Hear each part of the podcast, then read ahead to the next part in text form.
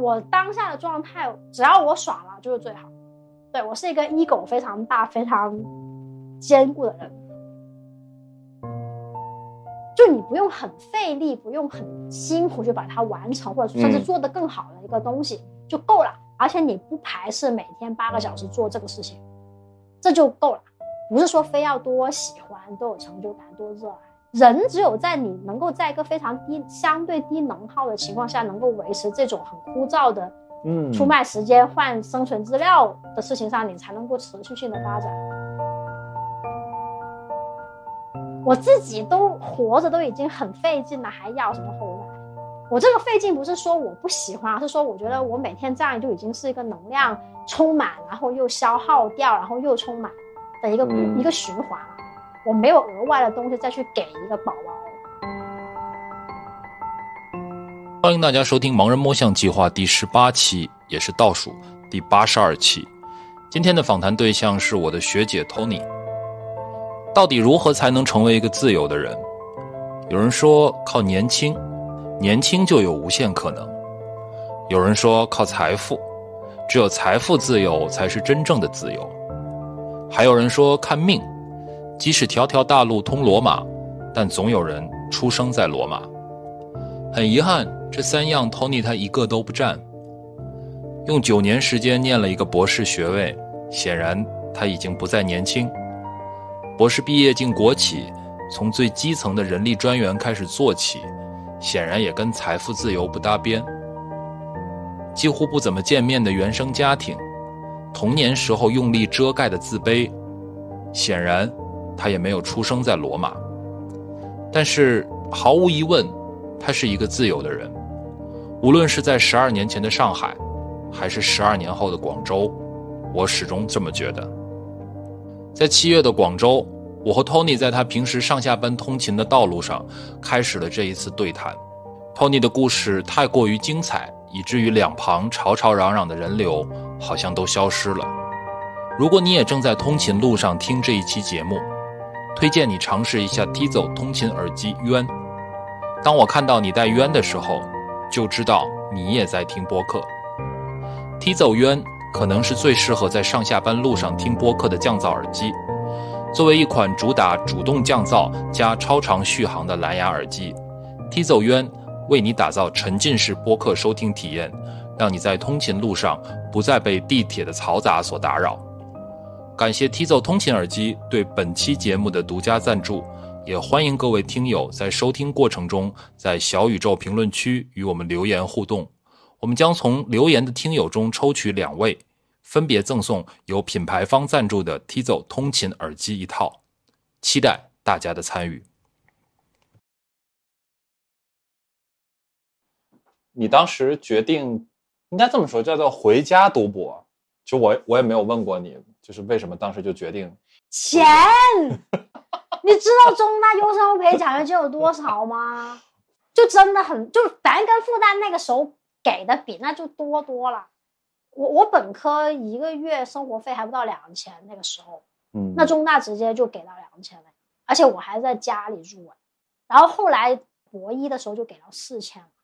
啊，给这么多吗？对呀，而且四千是你又不用交税，又不用租房，而且这是十年前的四千。对呀，我那个时候拿的钱比很多打工的人多啊。就剩下到手了，是啊，然后到第二年就五千了，我博二就五千了啊！你们还能涨？还是很涨的，因为我我拿那个相当于是其实是一个是国奖，就反正是一等奖最高的成绩的那种那奖学金，所以我都不去评那个国奖，因为我不想跟别人抢。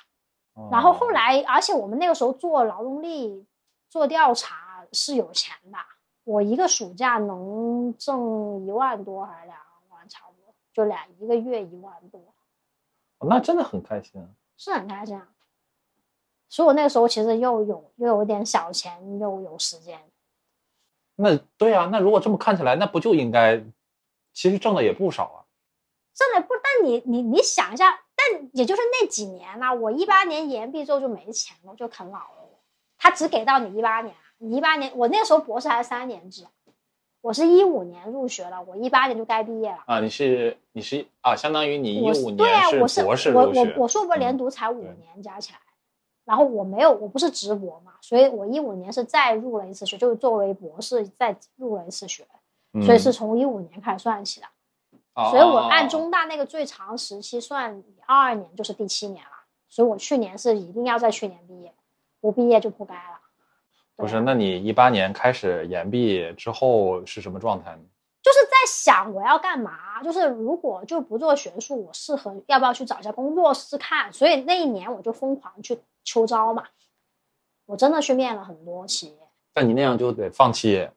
博士了，你就拿着硕士学位。没博，我那时候还是坑别人我是博士啊，就是就是你肯定去求职的时候，你肯定会跟别人说我明年毕业嘛。哦，OK，嗯，对呀，嗯这不就很正常吗？而且那个时候我就想着能去企业就去企业，然后不行的话再看看有没有差就好一点的学校也可以考虑。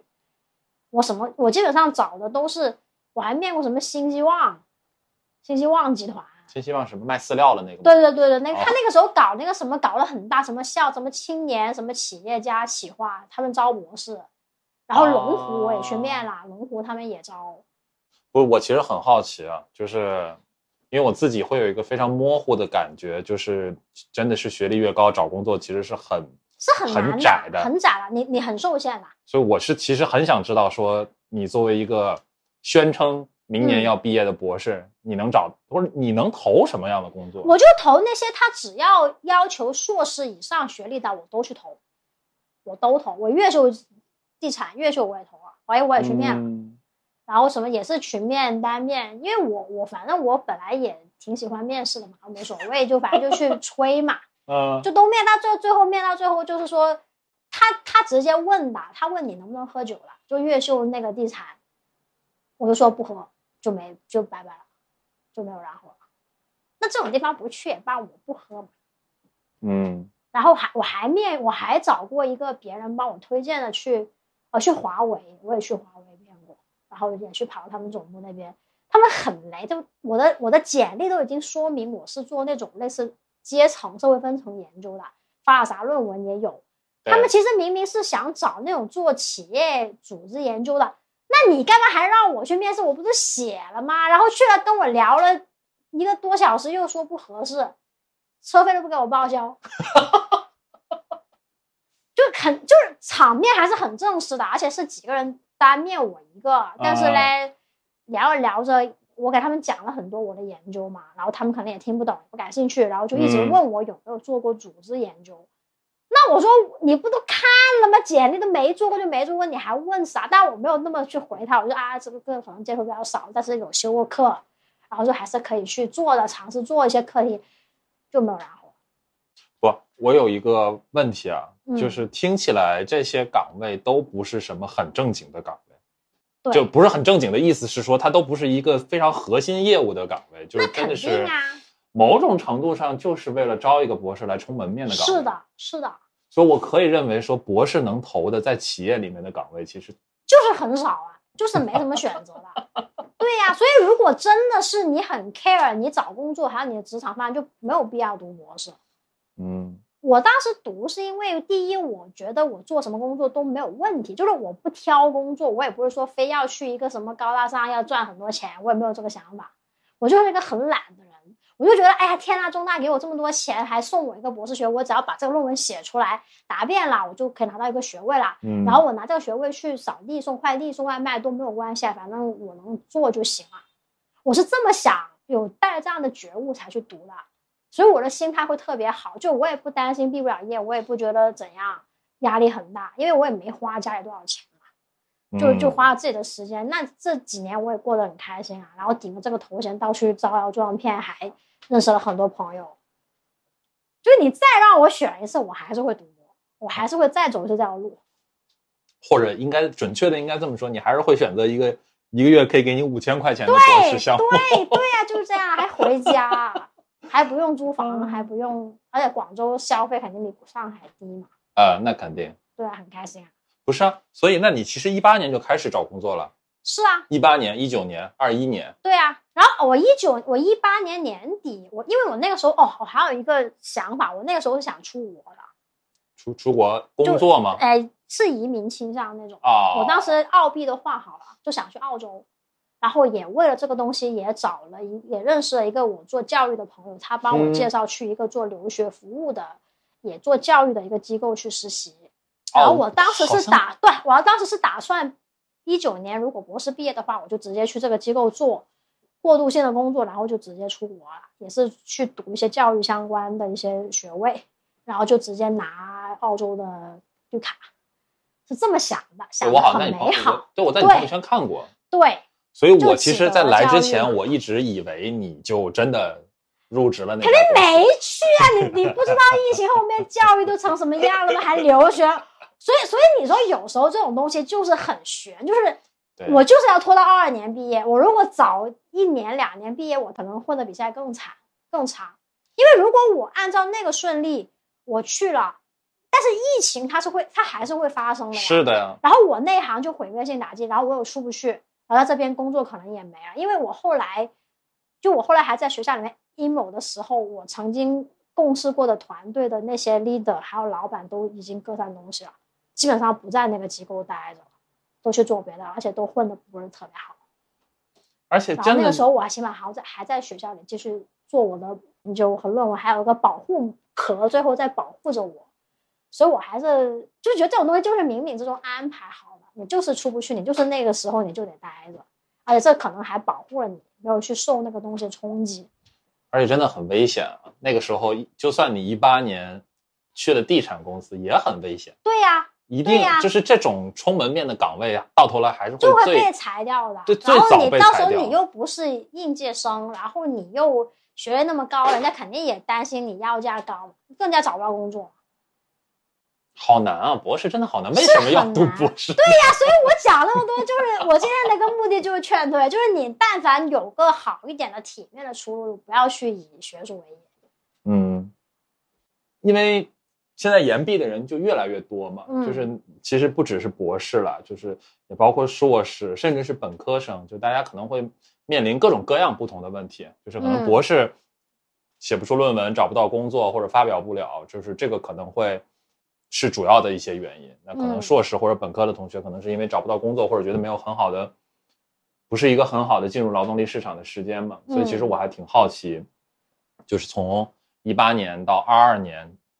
就你也延毕了很多年嘛，对呀、就是就是你这中间，嗯，你觉得有特别特别难的时候吗？或者你自己心里特别过不去的地方？呃我觉得特别过不去就是疫情，就是二零二零年应该就是我很想出国，但是我出不去，应该是就是那一年直接把我给我未来三年安排好的一个东西给毁了，嗯可以这么说。嗯，就我去澳洲读教育学拿绿卡这条路，基本上就是断了，不可能，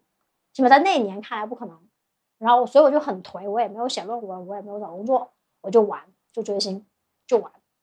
然后写了十几万字同人文，真的，我最后统计了一下，我的同人文加起来还是比我的博士论文字要多，应该十六七万是有的。就我追星了一年多，我到现在还在追星，但是就是从那个时候开始，就二二二零二零年到二一年这一年多的时间，我写了十六七万字的同人文，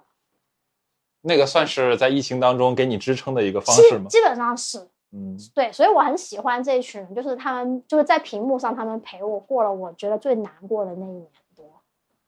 又出不去，又没有毕业，工作又不知道怎么办啊，那就不管了，玩吧，先玩吧。就你当时为什么会想要去澳洲？因为我就是觉得澳洲气候会好一点，就是它也、也没有那么冷嘛。嗯然后当时我认识的一些人在那边给我说的一些移民的政策，就那时候还是 OK 的，起码在二零年之前，就起码那个路是比较明确的。比如说，你可以去那边读那个基础教育，教育就是那种就业方向的硕士，不是教育学，不是研究那种。嗯嗯他说你只要英，因为我英语也挺好，这个我有自信。嗯，然后你如果雅思这东西能够八八八七，就那个就都是八八以上的话，那你又读了那个学位，你也过了那边的一个教师协会的一个什么什么考试之后，你是能够在那边找到工作的话，你还是可以留的。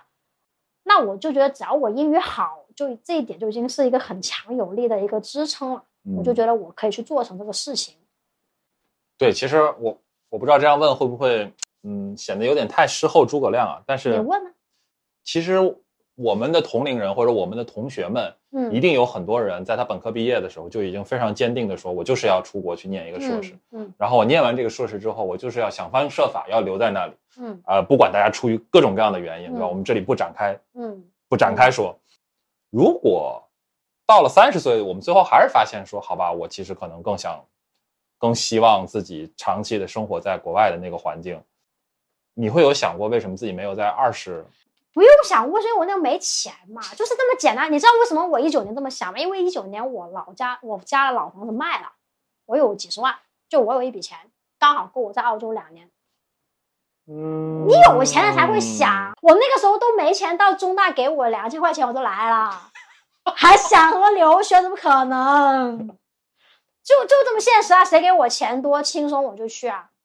那那个时候你房子没卖没钱，那你谈什么？想都不敢想。嗯就我这个人是很就是很脚踏实地的，没有做不到的事情，没有能力的事情我不想。而且我不是说去控制自己不要去喜欢，而是想这个东西都做不到，那你想它干嘛呢？就不就不会想啊，我只看眼前我能够做到、能够拿到的东西，就永远在那个瞬间做出最对我来说利益最大化的选择。没钱你，你二十万都没有，你出什么国？不可能嗯，所以说回来，说回来，啊！然后那就到了二一年，二一年就继续玩，因为二一年好像疫情也还是很反复啊，也没就只它还是很拉锯啊，对，也没有变更你好，经济也很差。你是什么时候开始找工作的？我你说开始找现在这个工作吗？啊，对对对对对，去年啊，就是交了论文之后，四月四月四月，反正我交了外省，送了外省，我就开始找工作了。你是交了论文之后才开始工作？那对呀那那如果一切顺利的话，距离你毕业不就也只有三个月的时间了？那不是很好吗？马上就无缝链接了吗？呃，那你就不怕不是？那你就不挑怕？啊，我不挑工作啊，我不挑工作啊，有人要我就去啊。你知道我应聘这个公司，我开了薪资，我说六千八千我都来，我是这样，我我把自己放的很低很低的。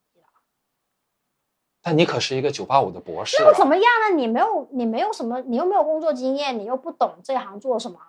人家要你又不错了。我我我是这样评价我自己啊，我到现在都一年了，其实很多东西我还是不熟悉，没那么简单，工作事情还是很复，还是很，它不是说有多深奥，它就是很繁杂，然后很多坑，你一不小心别人问你个东西，你说错了，就坑死你自己。嗯然后这个人你没看住，你没防住，然后他没有告诉你实话，你漏过了，他以后可能会引起很多很多争议和风险，这个你也是要注意的。就工作事情还是很难，就还是没那么简单。嗯嗯嗯嗯。虽然这样问显得我很显得我很爹啊，但是我。但我还是忍不住想问，就是嗯，因为这些事儿看起来真的，一个博士来做这件事儿显得过于的 over qualify 了。本来那现在你现在谁工作不 over qualify 啊？学历本来就贬值了呀。你现在我们都挑，就很多每天你发布过什么破烂岗位，都天天有人毛遂自荐。今天还有人打，不知道从哪拿了我手机号给我打，说推荐自己要来投什么岗位。我说我说你不是直接在网网上？他说他不是我，我看你们公司发那个招聘，我特别想来，我就打电话去你们办公室，然后他们给了我你的电话，然后还称我什么什么石总。环境就这样啊，而且你经济越不好，这种东西贬值，这种效应就越明显嘛，嗯很正常，这是一个很正常。而且你你随着这种人均受教育的年限升高，你你社会经济又没有，你又没有产生出那么多需要高学历所谓的高学历的岗位，本来就是这样，很正常。而且说嗯实在，你说我们的学校给了教育，他到底能教你啥嘞？也是我主主要是我们的专业没有用，有些也不是专业，那很多人他学了，他来了，他还是不适应啊，他还是不会呀、你还是要一边做一边学的，没那么我觉得理工科会好一点吧。稍微，但他很多人他那个文字也写的不行，所以他们很多部门里面有一些人，他们一个报告是很多人反复写改了很多次，嗯就是你可能只能负责其中一个部分，那个东西你来你专业，但是有的人他他懂那个专，他但他写的东西都不能看嘛，嗯那你就需要一些文科或者文字好的人，他帮你去润色，帮你去把这个表达捋顺了。嗯，嗯我我还是很想问啊，嗯就是你是因为真的特别喜欢 HR 吗？或者觉得这事儿特别有意思，哎，人类的这事情。有一部分可能真的有百分之六十的原因是因为这个东西我觉得很有意思啊，嗯真的，就我对人类人类的观察，对人性这个东西我是很感兴趣的。嗯而且你就虽然我每天吐槽说，哎呀，我今天这个人就很，其实我很开心啊，就是有人来找我说话，就有人来找我谈，然后要让我给他们出主意，然后我就可以去跟，就我很喜欢这种跟人接触和打交道的事情，而且我不觉得它是一个很掉价的东西，因为有的时候，因为我也见识了这些，就是你业务能力再强，你可能专业，但你不会管人，你连一个员工你都搞不定。嗯，那你干什么活啊？你自己厉害，你你能耐，你能一个人顶十个吗？也顶不了。你厉害的人，你能把十个比你厉害的人搞定，帮你干活，这是最这个比你一个人能干有用。我觉得我是这么觉得，所以我不需要我自己能干，我一个人写报告没用啊。我我我我帮你们找十个写的好了，然后他们愿意给我们写，那不更好吗？我我是我是我是从这样的角度觉得我嗯做这个东西。哪怕别人觉得很没有价值，觉得你很 low，你大材小用，嗯随便。第一，我觉得很有意思；嗯第二，这个东西我觉得还是有一点点价值的。嗯第三，起码就是从现实来看，我还在这干着活的，证明还是需要我的嘛。而且再退一步，就是说一个更本质的问题，我觉得工作就是一个谋生的手段而已。对，这个就是接下来我想问你的问题。嗯我觉得我自己在工作当中遇到一个很大的问题，就是我还是希望我的工作是有意义的，或者某种程度上它可以给我提供一些成就感吧，啊或者说价值感。啊，嗯，我会把它看成是一个额外的东西，就是就是它是一个崩，它是一个奖励。嗯嗯，就是有的话很还挺好，很开心，很感恩，但是没有才是一个常态，因为你已经你就是没有生产资料，你就是要出卖自己的劳动时间和劳动力去换取生存，这样你就是你就该受的呀，这就是没办法。但是你很清楚，这个只是一个交换的事情。然后如果能够觉得开心，那这是一个好事儿；但如果没有，我觉得还是要，就除非这个东西已经让你觉得不可忍受了。所以我个我自己给别人的建议哈，我觉得工作就是要找一个你擅长，就你不用很费力，不用很辛苦去把它完成，或者甚至嗯做得更好的一个东西、就够了。不是，而且你而且你不排斥每天八个小时做这个事情，这就够了。不是说非要多喜欢、多有成就感、多热爱，这样其实也你光靠热爱和兴趣是不长久的。人只有在你能够在一个非常低、相对低能耗的情况下，能够维持这种很枯燥的嗯出卖时间换生存资料的事情上，你才能够持续性的发展。所以，如果你觉得没意思，那有可能是不是你其实你也不是很擅长这个工作，或者说你觉得做这个东西已经很费劲，它已经让我觉得没有意义、没有价值，然后很占用我的时间跟精力，但是我又没有获得我想要的东西。所以你呢？对你来说，啊对你来说现在的状态是什么样子呢？现在状态就是还挺好的，我是说，就是工作你有一部分是我觉得很轻松能够应付的，嗯但是有更多的部分是我觉得未知的，而且还挺难去克服的。但这个东西，因为我不得不去做，而且我我还是会愿意去做，因为它有钱。就我更看重的是，就是下班之后的时间，或者说我用这个钱来干嘛。就我是分得很开的人，我觉得工就是说，所所以我下班之后我就要玩，我星期六日就要去聚会，就要去做我喜欢做的事情。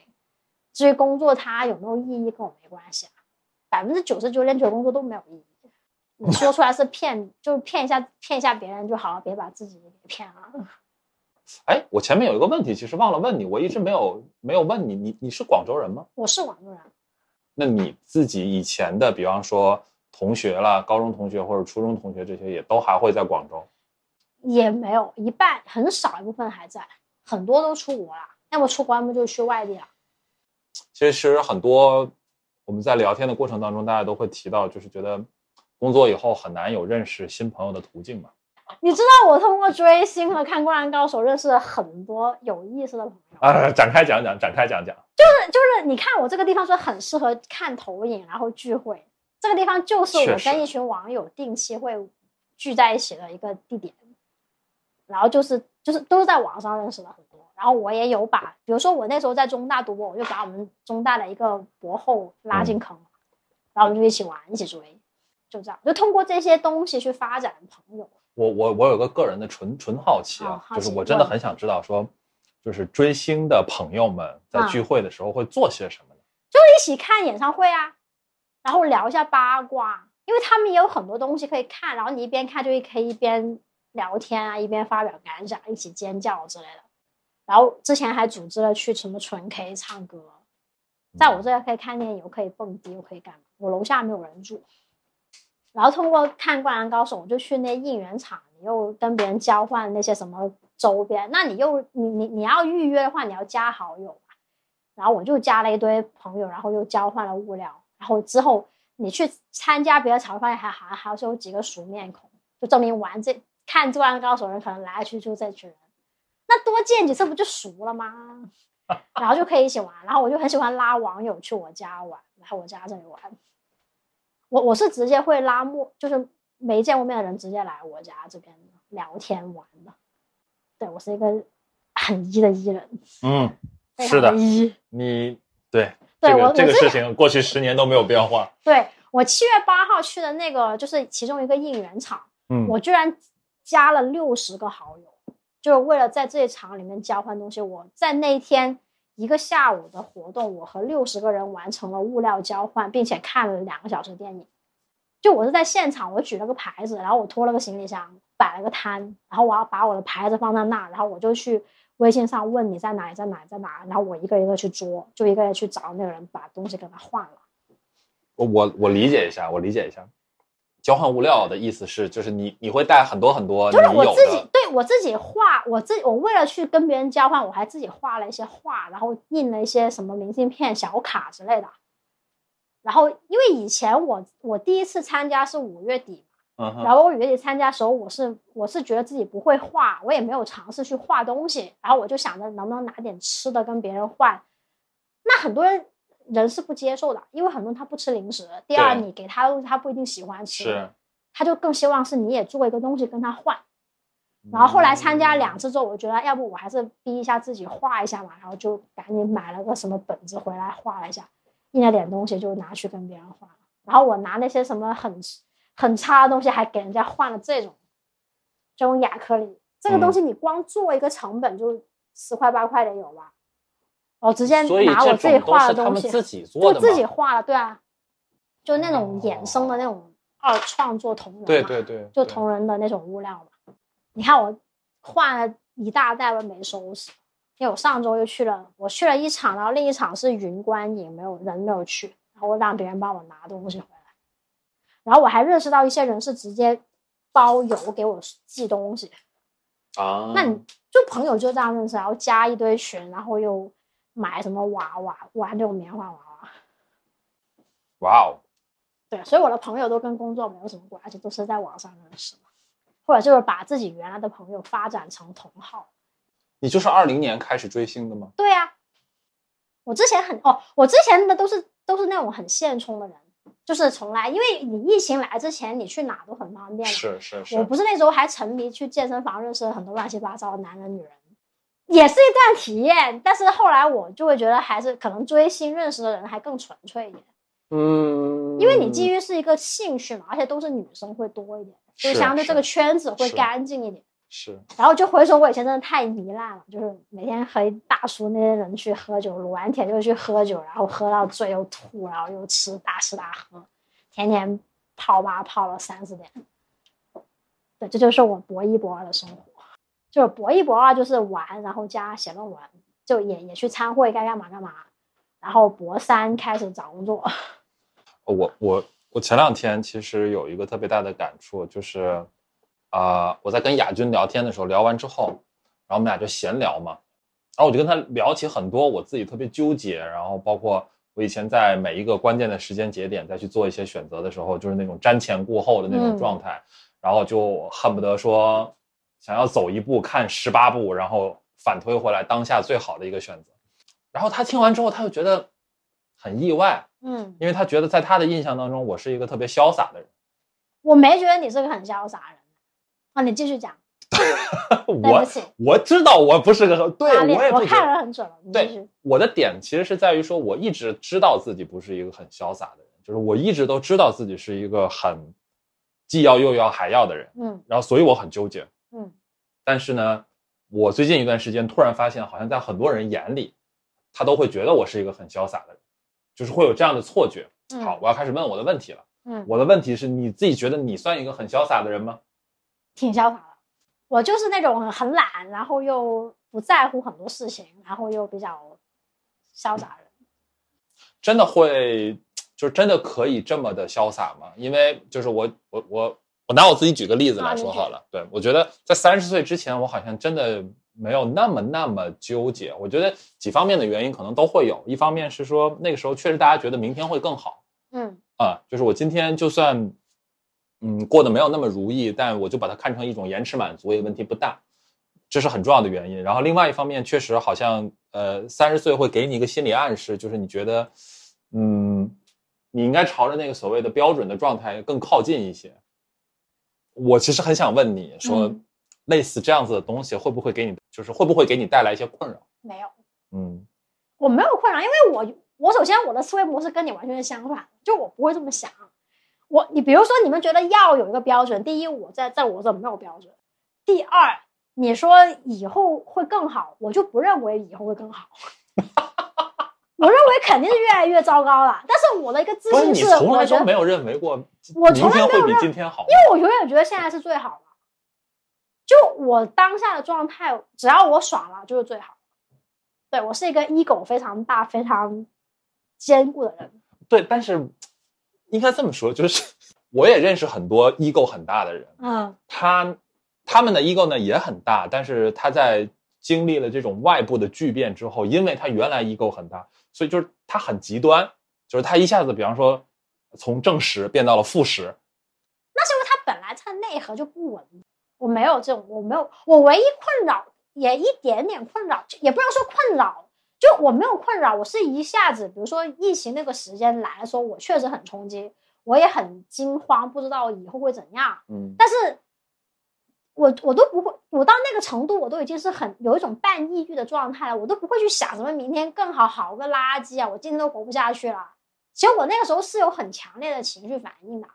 但是我就通过一些娱乐去麻痹我自己，然后我就让我暂时忘却，这就是只要我有饭吃，然后还有点钱花，还能看个明星、看个帅哥跳舞，那就很好了。我我是很容易被这些物质的或现实的东西去暂时满足一下，让自己度过这段冲击的时间。嗯，就我很容易，我很善于为自己建立一个心理的茧房，就去屏蔽一些外界的不好的东西。然后等我度过之后，等我调整了 OK 了，可以，我可以出来看看世界。哦，原来世界现在是这个样子，那我马上要调整我的一些接下来的一些想法，然后就去做了。所以我没有时间，我不会去纠结，因为纠结没有用。我就是有情绪了，有东西我去，要么就是去先逃避一段时间去改，就避开这个冲击，让自己好受一点。那你好受完之后，你还是要去面对现实，那你就想我接下来该怎么办？比如说我澳洲去不了了，我也不可能去教育机构了，那就换个工作呗，那就换个方向呗。而且那个时候我觉得很好的一点是我始终在读博士，其实这个还是能给我一个支撑嘛。是，就他让我觉得我起码有个奔头，我还要拿学位，还要毕业。就是你还在某一条轨道上，对，就不管我以后毕业干嘛，起码我先毕业再说。嗯，嗯那还是有一条主线的嘛，就不至于很迷茫嘛。我觉得我们好像从来都没有聊到过家庭的部分，你聊啊聊呗，就我因为我我不知道，就是这可能和我的童年和家庭是有很大的原因，是很大的关系的。因为我从小就是个没人管的人，就我家庭不是那种别人觉得很幸福或者说很圆满。我父母在我很小学的时候就离婚了，然后我小时候是跟我奶奶一起生活比较多，那所以我就一直处在一个自己管理自己的一个状态，所以是所以我的 ego 是很大的，就我我也不会不允许任何人对我爹或干嘛，你但凡跌就我就马上识别出来就不鸟你。所以反过来这些也不会给你造成什么样的压力。就就我我眼中是一个没有权，就我是一个无视权威的人。就哪怕可能迫于现实中你确实对我有生杀大权，我可能会做个给你演个戏，但是你真的要说你这个东西会影响我，肯定不会影响我。就你怎么看我，我可能会担心会不会扣我钱，会不会怎么样让我没工作，这个我可能会害怕一下子。但是说实在，害怕一下子就就完了，就你该干干嘛干嘛，该认衰就认衰，该道歉该道歉，该演戏演戏。但是你说我的自我、我的自尊会不会因为领导所以不会啊？你说你的，我做我的，我只是不当着你面不给你面子，但是背后我该干嘛干嘛。就我不是我并不在意外界对我评价，几百分之一百的不在意，因为我觉得圈子是可以自己选的，就是嗯，你我现在都跟这些人玩了，他们是不会在乎你在现实中什么学历、什么工作、什么收入的，你只要能跟这些人一起玩，然后追个星、看个灌篮高手。没人关心那些工作的事情，你你是博士，你很有钱，你你稍微比别人多赚，那又怎么样嘞？不怎么样，你还是不如人家画的好的那些太太有地位，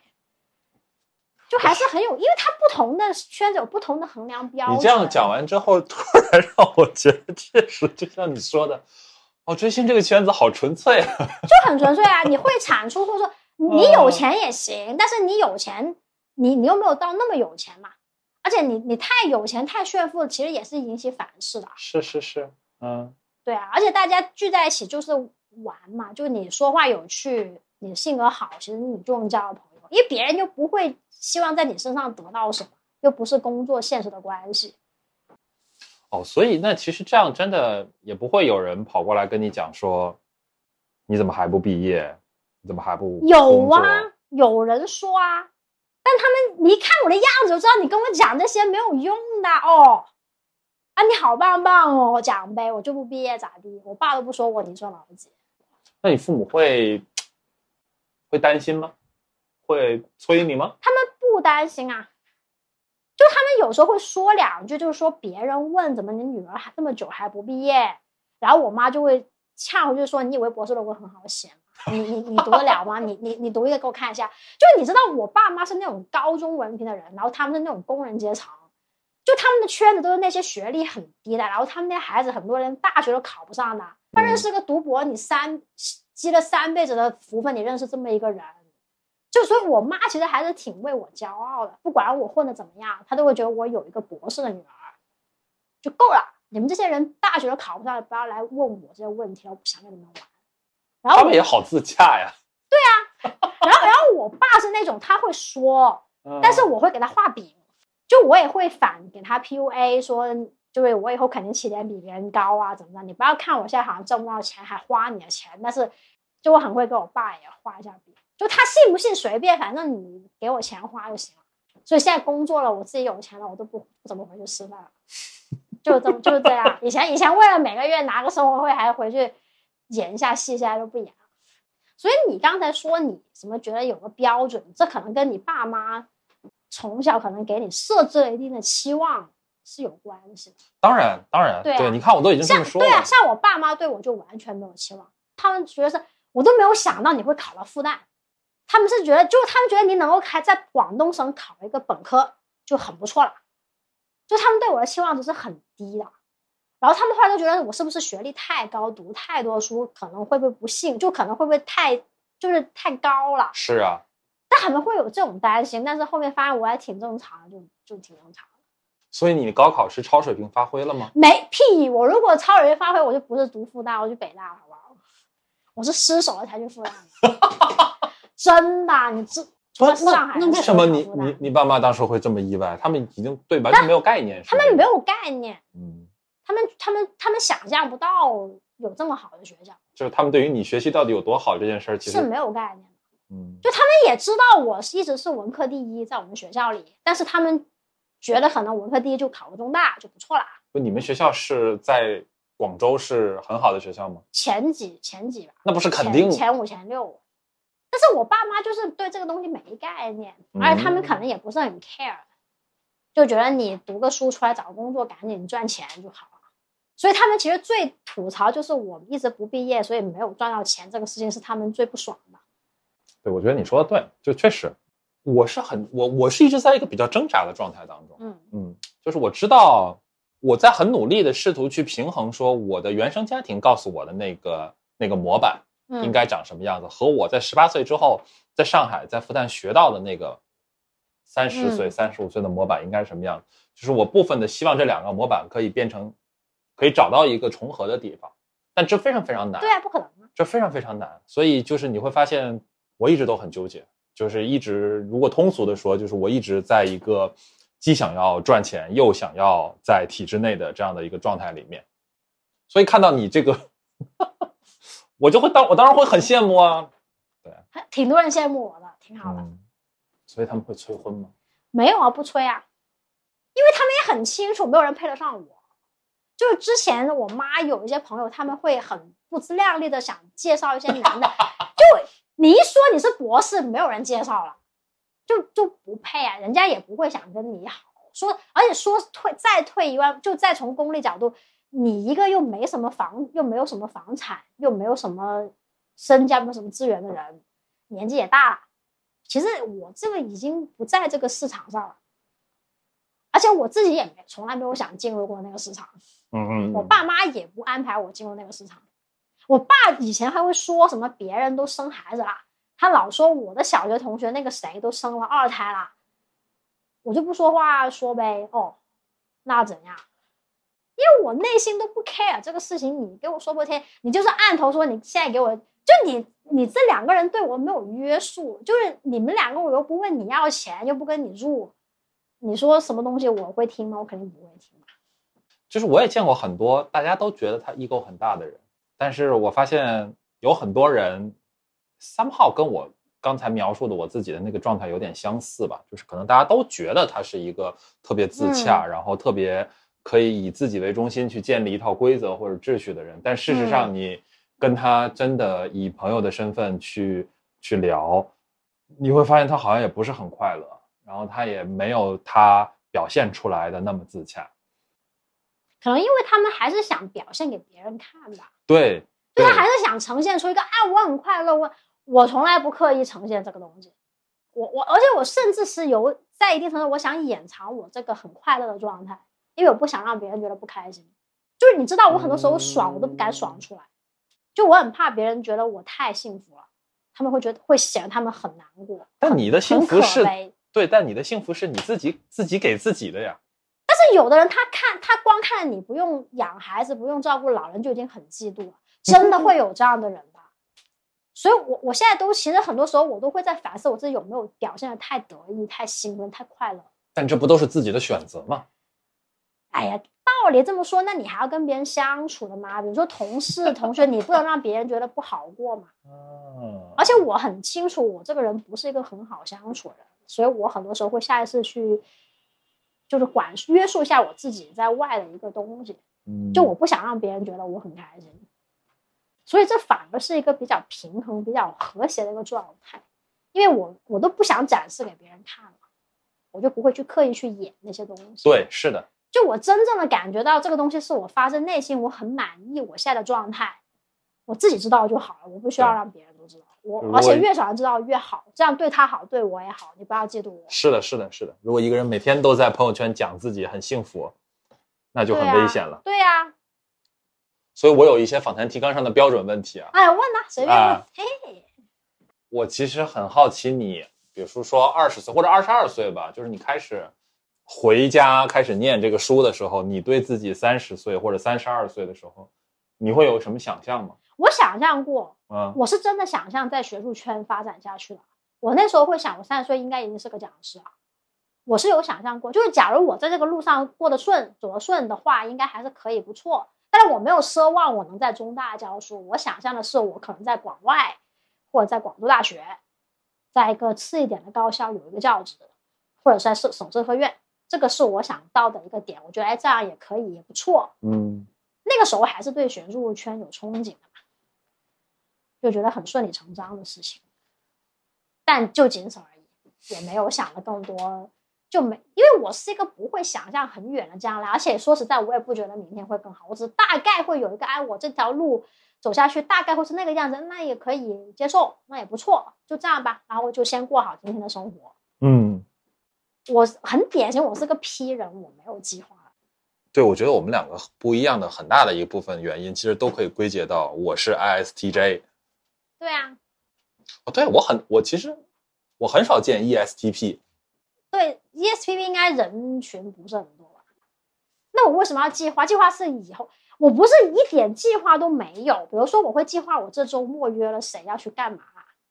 这是排都都排好了。但我的计划就仅此为，就到此为止，就是我的计划只到这个程度，嗯或者说最多是工作，我大概能排下我要干嘛，嗯，然后每天能够赶在死线，在被别人骂之前把这个东西交出去或者做了就够了。嗯但是如果我是一个 J 人，我肯定不会满足于这样的生活和工作状态嘛，肯定觉得很乱嘛。所以在这个过程当中，你你你你觉得会有一个瞬间是特别特别重要，或者在某一个瞬间你突然想明白了某一个事儿，或者你突然在心里做了某一个决定吗？我觉得真的要有这个瞬间，可能要回到我大三去瑞典交换的时候。我觉得我很多人生观和价值观是在我去瑞典的半年改变了，就或者说是有了一个比较成型，并且影响我到现在为止，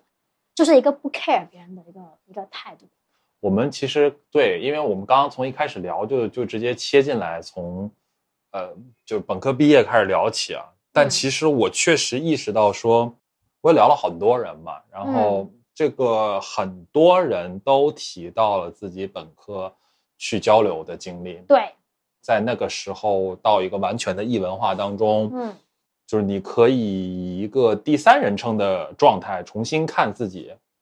就是从小生长的那个环境。嗯或者包括说，就是单纯的一些这种文化冲击，让你去重新想一些事情。所以我还真的是挺好奇你在隆德对吧？对啊，啊，有什么特别印象深刻的经历没吗？就在那个学校本身是没什么深刻啦，肯定是去玩去旅游。对，我就说在或者或者我们说就在瑞典，就那段时间那一段间时间，对对对对对对，那太多了，就是主要就是就是我在那边其实认识了一个很有意思的中一个一个上海男生，但他是在那边生活读书的。OK，然后他给我的感觉是他应该是一个从小家庭很优，就是家庭环境很优渥对、嗯那种人。然后，但是他他平时跟我们玩就是那种特别平易近人、特别不 care、特别朴素的那种感觉。嗯。然后当时也聊很多，他给我传达的一个，啊，我已经忘了他原话是啥了，但他给我那个感觉就是他一直传递一个生活的态度是不要管别人，就是也不要让别人管你，就是你你只能管你自己，就是你只能过你自己的东西，然后别人不会影响你，你也不会影响别人，嗯然后你没有必要活给别人看，因为在那个之前，其实我一直对我本科毕业之后在上海的一个生活是有一段很实、很有实感、很有画面感的一个想象的。我就想象自己是一个很好的白领，就是是一个找了一个很不错的外企工作班，然后每天过一些很 fancy 的生活。但是直到我去瑞典，我发现人不 fancy 也可以那么的开心。就是你在那个社会里面，你会发现所有人看上去都没有什么差别，然后大家都嗯也没有说谁特别豪华、特别奢侈品，然后街上的装饰也很朴素，也没什么商业的东西，但大家就在草坪上面躺着就已经很开心了。然后十几块钱人民币一瓶的那种红酒就可以，大家就可以过一个下午，然后喝一个咖啡，一个什么 fika 就是下午茶，就几块钱，十块八块。瑞典人呢，就是啊，对啊，就很开心啊，然后又慢节奏，这可是发达国家呀。对啊，然后我去别的地方旅游的时候，比如我去捷我去捷克的时候，我去了两次布拉格嘛，然后嗯也认在当地，我也靠我的一那种社交能力，我抓了一个 Couch Server，就当地的一个排名很前的一个博主，然后他陪我出来逛，然后我们第一天聊就聊了十个小时，就是他从他在那个布拉格广场接我，然后就我们就一直走，一直逛，一直讲话，一直讲到凌晨四五点。就是他，因为他带我去那种什么一些作家去过的一些酒馆嘛，然后还吃东西、喝啤酒，喝了很多啤酒，然后就一边讲一边就讲什么捷克，讲中国，讲什么一些什么文化，讲什么以前一些政治的东西都有讲，就很开阔。你我肯定不会记得我具体跟他聊了啥，可能嗯观点也不记得，但是你会很怀念那个状态，就是你的交友或你的对话，你的认知是可以随时随地打开了。包括我，我连我我一个人去巴塞罗那玩了五天，我在街上我都可以跟一个智利的小男孩直接就在街上一边走一边聊，然后聊到我送他去地铁站，他去地铁站，我们就拜拜了，也没有后续。就是他一直跟着我，然后在那个什么古埃尔公园里面，我在那边拍照，而且穿的很像个屌丝，就很扒手。结果他很好奇，他就一直跟着我，我去哪他就走到哪。然后后来我就实在忍不住，我就跟他打招呼，我说你是谁？然后你来这边干嘛？你为什么跟着我？然后他就说他是智利来这边玩的。然后我们两个就有很蹩脚，他的英语很差，然后我英语还可以，然后我们就聊聊聊，然后聊他，我就问他，我就说，因为我晚上我还约了一个好像在论坛上随便勾搭的一个中国人一起吃饭，我还问他要不要一起，我说我跟个中国女生一起吃，他就说不要，他说他要跟他爸妈走，然后我就送他地铁站，他走了。对啊，就我去个玩都可以随便在街上都可以认识朋友，就很开心，就很好恍如隔世啊！啊。你在你听来恍如隔世，还是说在你觉得这个对我来说是恍如隔世？就是这种感觉恍如隔世。嗯，对。但其实想想，我的我的生活的内核和本质其实没有改变。你看，我去个健身房都能认识那么多奇怪的人，然后还一起玩了一两年，就觉得还挺…… 我我这个性格就是这样子，就是我去哪都能够原地认识一坨人，然后玩一下，可能很快就散了淡了，也不联系了。但是不，这不妨碍我马上在另一个地方又认识一坨人。所以我从来不在什么人际关系、什么朋友上面去纠结，因为不需要。你这跟这个人不开心，马上扔掉，认识下一批人。嗯，其实你也能够从我的访谈提纲当中看出来，我是一个真的就是一个特别典型的 ISTJ 了。然后我也能够大概猜到你对接下来那个问题的回答，但我还是，啊，问但我还是想问，啊，所以你对四十岁有什么想象吗？或者有什么期待吗？我的期待有两个方向，嗯一个方向就是我继续在这边待着，然后我应该是要去升到一个中层，就是在职业实我刚上肯定是有一个期待的。其实我刚刚就就就很想问啊，我对不起，我要可能要稍微打断你一下，就是我还挺意外的，就是嗯你对工作还挺看重的。那肯定啊，就因为因为我是一个很很幸运的，我居然能在这个工作中找到一成就感的人。嗯，对啊，我就觉得很开心啊，就做这个很看上去很琐碎、很无聊的东西，我觉得在某在百分之五十的瞬间还是挺开心，那还是让我感到有成就感了。它满足了我一部分的欲望嗯，OK，然后啊，然后另一条路就是我不在这干了，我换地方了，然后直接就那可能是去另外一个国家，就在那边过就那边的位置的生活。对，但从你刚刚描述，真的就是我觉得挺，确实我能够感知到那种你讲的很开阔的感觉。嗯嗯，因为我想了一下，以我现在的状态，我只要不患上什么重病，然后也不去做什么很风险很高的事情，就打份工挣个工资，一个人过是可以很开心的。我在哪生活没什么区别，嗯，对，是就不影响，我就不用不用不用为我的后代考虑我没有后代，我自己都活着都已经很费劲了，还要什么后代？我这个费劲不是说我不喜欢，而是说我觉得我每天这样就已经是一个能量充满，然后又消耗掉，然后又充满的一个、嗯一个循环了。我没有额外的东西再去给一个宝宝，所以我我也喜欢宝宝，但是我就喜欢玩就是娃娃，就是这个宝宝玩一下就可以了，就不要给我来一个生命，我 handle 不了。我是出于对宝宝的负责才决定不要宝宝的，也不想跟任何人发生亲密的关系。对，我知道你肯定要问这方面的问题，你会问吗？你的提提纲里没有这个问题。我的提纲里确实没有。哦，那就算了，那就不聊了。不，但今天其实让我在反思我的提纲，我的提纲里面真的是浓浓的透露出一种试图去掌控生活的感觉。就是我我我现在意识到说，因为我突然发现说，我的很多问题其实根本就没有办法问你，那你问了我会导致咱们的谈话就就进行不下去了。出于礼貌，你可能也还是会回应我，但是我已经能够判断说这些问题其实对你来说根本就没有意义，那没有意义啊。所以我也在反思，可能真的是我太追求去对生活有掌控感了。所以我一开始其实我想问你有什么主题，我可以配合你。但是既然你没有说出来，那就随便。不是做你自己，对呀没有任那就所以何主题，就做我自己对真真的是对啊，是的。哎，有一个问题，我觉得其实很适合问你，或者是嗯说，我还挺好奇你会怎么想。我我不太经常问到这个问题。嗯呃，假如你被告知你会在一年之后死去，嗯啊，就是然后你也没有办法做任何事情去干预这个过程，你只是很明确的知道你还有一年的时间，嗯，你会用这一年做点什么吗？犯罪。我说真的，你刚才一讲，你都没问完，我就已经想好我要干嘛。哎呀，我要做很多平时因为法律的约束我做不了的事情。反正我不怕死啊，我就去抢银行。这是我之前也不是之前，可能我从小就有那种我是有一点点暴力欲，这这我必须承认。我从小就很喜欢打架，就是很喜欢，包括我后来后来也去学泰拳。嗯，就是其实我是一个经常会用暴力去宣泄压力的人，但是现在因为生活比较好，所以我就比较少这种。但是当你刚才那么说的时候，我就这种因子它就关不住，它要冲出来了。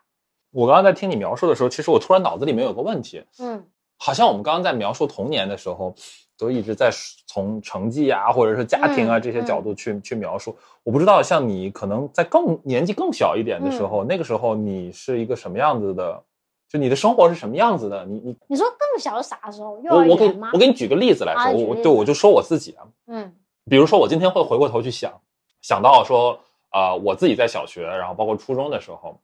我的很多底层的观念，可能真的是在那个时候啊、被塑造出来的。嗯比如说我那个时候小时候，嗯，家里人就会跟我讲说打架没关系，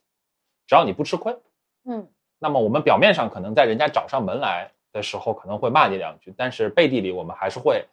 还是会就是表扬你的。但如果你打架了，然后还没打过别人，那这个是不行的。所以在很长一段时间里面，我都是觉得就应该是这个样子。所以当我第一次来到上海的时候，当遇到这种马上要发生冲突的情况，我的上海同学开始报警的时候，我就觉得受到了很大的文化冲击。你说哎，这点小事儿居然还要不是，我是觉得就是你怎么能报警呢？就你报警哦这个不就相当于还没有打你就已经输了吗？就诸如此类的一些比较底层，然后再比如说我当时我家是在国企嘛，嗯，有点类似于东北的那种感觉，那就是我上学的那个学校啊、小学也好，初中也好，都是厂办校，嗯然后就是呃能够进入那个学校去上学的，都是我们所谓的呃职工的职工的子弟你会有很多就是司空见惯，或者你认为说默认的一些东西，你就觉得世界上所有的人都应该在这个厂工作，然后区别只在于你爸爸是这个厂，他爸爸是那个厂，就只是只是这样的区别而已。所以那个时候，我觉得我对于这个世界的很多认识，很多底层的认识，后面是花了很多时间去修正的。就是我那个时候都不知道说，我不知道这个世界上有什么职业，因为你目力所及，就是你你看不到那么多职业。所以你小的时候会是什么样子呢？就像你刚刚描述的，我就是想的时候，我小的时候应该我我应该从小就是一个一个 outsider，可以这么去归纳，就是我都我从来不属于我身处的那个那个群体，因为像我小时候，其实我我我以我家的条件是去不了那种很很好的幼儿园的，那是因为我有一个很有钱的亲戚，然后他帮我把我搞进去了一个也是在这个地方附近的一个很有名的幼儿园。嗯然后在那里接受军事化的教育，很幼儿园变态幼儿园，然后还晨练，还要上课，然后每天强迫你要午休，要睡觉，要要闭着眼睛睡，就是你在那的生活每一个环节都是被监控的。在那幼儿园就住宿住了三年，两年多三年嘛。因为我一开始不是在那儿读，我是我是插班，我是应该是后面被安排进去的。嗯我从小如果是在社区里面那种平民，就社区幼儿园是没人管，就是天天在那玩。对啊然后我在那就就天天打架，因为别人会拿我的名字来开玩笑，就我姓这个姓很容易被开玩笑嘛。然后开玩笑我就我又说不过别人，就是我我是那种骂骂不过我就动手的人，然后我就把别人打了，然后天天打架，基本上这个状态。然后我脸还有个疤，就是一被一个小光头抠了一块肉下来，就是那时候才三四岁可能。然后打到后面就幼儿园受不了了，就说你不要在这里读了。然后我爸妈才找了我那个亲戚说，就给他换个幼儿园。然后我妈就觉得，因为我妈也要上班，而且我奶奶，我奶奶虽然退休了，但她因为她要为她自己攒养老钱，她就她觉得她子女都靠不过，她就自己还去工作，就自己攒钱，她也没空带我，所以我很小就去全托，就就要扔去那种幼儿园。不是幼儿园还可以住宿吗？可以呀，就是家长不来接的就一个礼拜回家一次啊。幼儿园、啊。幼儿园对，才三四岁，四岁就进去了。我是小班插班，所以我七岁多才读小学，我因为我比别人晚了一年读 小班。这种幼儿园？我有啊，而且他还很还还要有关系加给钱才能进去，这小孩子这么就是在所以里面的人全是那种什么书记的孩子，就是就是我的同学都是那种来源不是做官就是很有钱的，或者最差最差也是医生、教师的孩子，但是这种小我在里面就是底层。四五岁，每天一周只有一两天跟爸妈在一起，真的好吗？不好啊，所以我很扭，所以所以我小时候不是一个很健康的状态，我得承认，就是其实我小我到小学都有一段时间很自卑的，就是其实就会因为家里跟别人比，我是上了大学才发现有很多人比我穷的，因为我小时候一直生活在一个我是最穷的一个状态里面，所以我不知道原来外面有很多农村的孩子，有很多更差的小镇的家里更惨的。所以我反而是上大学之后才开始觉得，我才开始重建一个正常的一个对社会的认知。就小时候你会觉得你会超前的接触到很多外在，就是外来的，包括像香港啊，或者像社会的东西，但是你对自己在这个社会中的位置的认知是很是很不客观的，嗯，而且你肯定会不自觉跟身边的人做比较嘛。对，就我们那个时候才九几年，我们班就已经有孩子买七八百块钱人民币一双的篮球鞋。九十年代啊，是是是，对呀我这这个真的蛮恐怖，而且是随便买，然后然后你要跟他们玩，你就得去请大家吃麦当劳，请二十几个人吃麦当劳。我没有这样的钱，所以我没有朋友。然后所以我没有朋友，所以我就学习咯，就读书。但是读书也没用啊，成绩好，因为你家里没有关，你成绩好，老师就随便说一下啊，第一名那个谁谁谁考了一百分、九十分，但是不会再关注你。然后还要我们全部人去陪一个什么团委书记的女儿，她要选什么小市长，然后我们全班人不上课，陪着她在那边演那什么辩论赛，就是非常赤裸裸的这种阶层的东西，在我小学就已经开始体体会了。所以我当时接受的一个教育就是，你你你你你已经是这样了，你就一定要好好读书，然后你才能够站得起来，就才能够挺直肩，挺直背看比看人，或者不要让别人看不起。所以我小时候是特别要强，就是别人对我流露出一点点开玩笑或不尊重，我就会打他，就是自尊心非常脆弱的那种。嗯，很正常，就是自尊和自卑对啊，其实对啊只是对啊，一枚硬所以所以。所以这个东西也影响到我，我是从小就不喜欢那些大家都喜欢的东西，我就是要表现出我跟你们都不一样，你们很庸俗。就比如说初中的时候，大家都追什么星嘛，去看那些什么动漫，我就不看。那你看我现在三十几岁，不是还看吗？就其实我现在是在弥补我青少年，我的青春期，我没有青春期。就我没有那种所谓的大众文化意义上的青春啊，你小时候就应该追星，喜欢什么日本男、韩国男团，喜欢动漫。我那时候就是不喜欢，或者说嗯会看一点，但是不会去真的喜欢，然后还是要用一些别的东西、成人的东西、文艺的东西去去装逼，然后显得我跟你们都不一样。当然我是真的喜欢，但是这个也是我自己刻意去往那个靠拢的一个一个结果。嗯就我很喜欢，希望在文化资本上去彰显出我自己很有资本，我不跟你们这些什么有钱靠钱的人比，我我有文化，我很有内涵。你们都在看那些什么什么漫画的时候，我在看古诗词，我在写宋词，我在看村上春树，我连村上春树都看不起。就我我在在我在我的阅读鄙视链里面，村上春树属于很差，就是都不屑看的那种。我那时候就喜欢标榜自己就是喜欢什么填词，然后去就是跟那些什么去腾讯那什么诗词论坛跟别人交流，就跟那些大叔网聊，然后他们我还填词给他们，他帮我改，就我都不跟我现实中的同学玩了。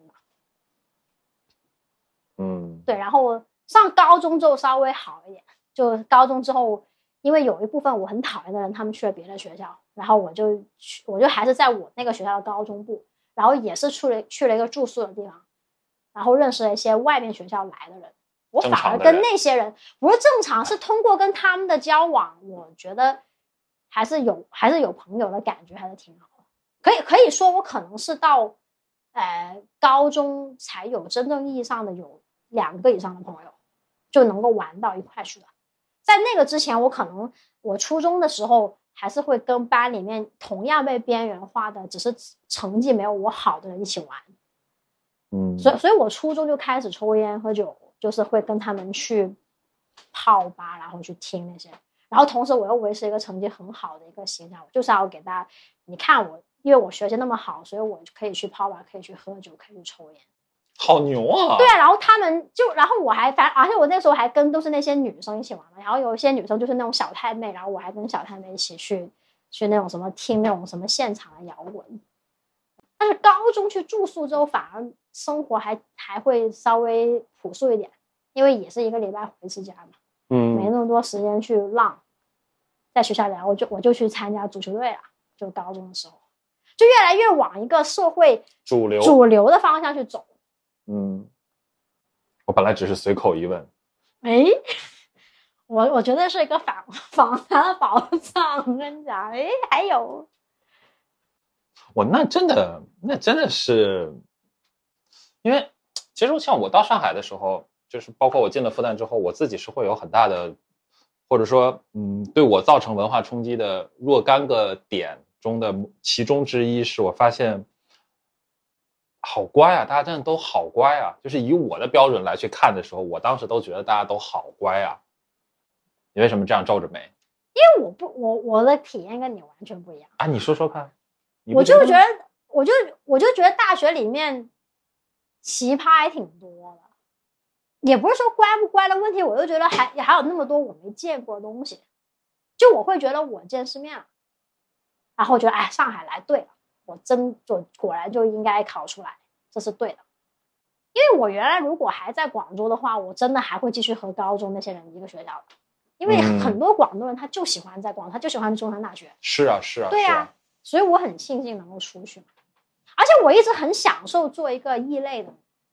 所以我就很，我永远都希望去作为一个外来者，去进入到某一个场域或某一个状态里去观察别人，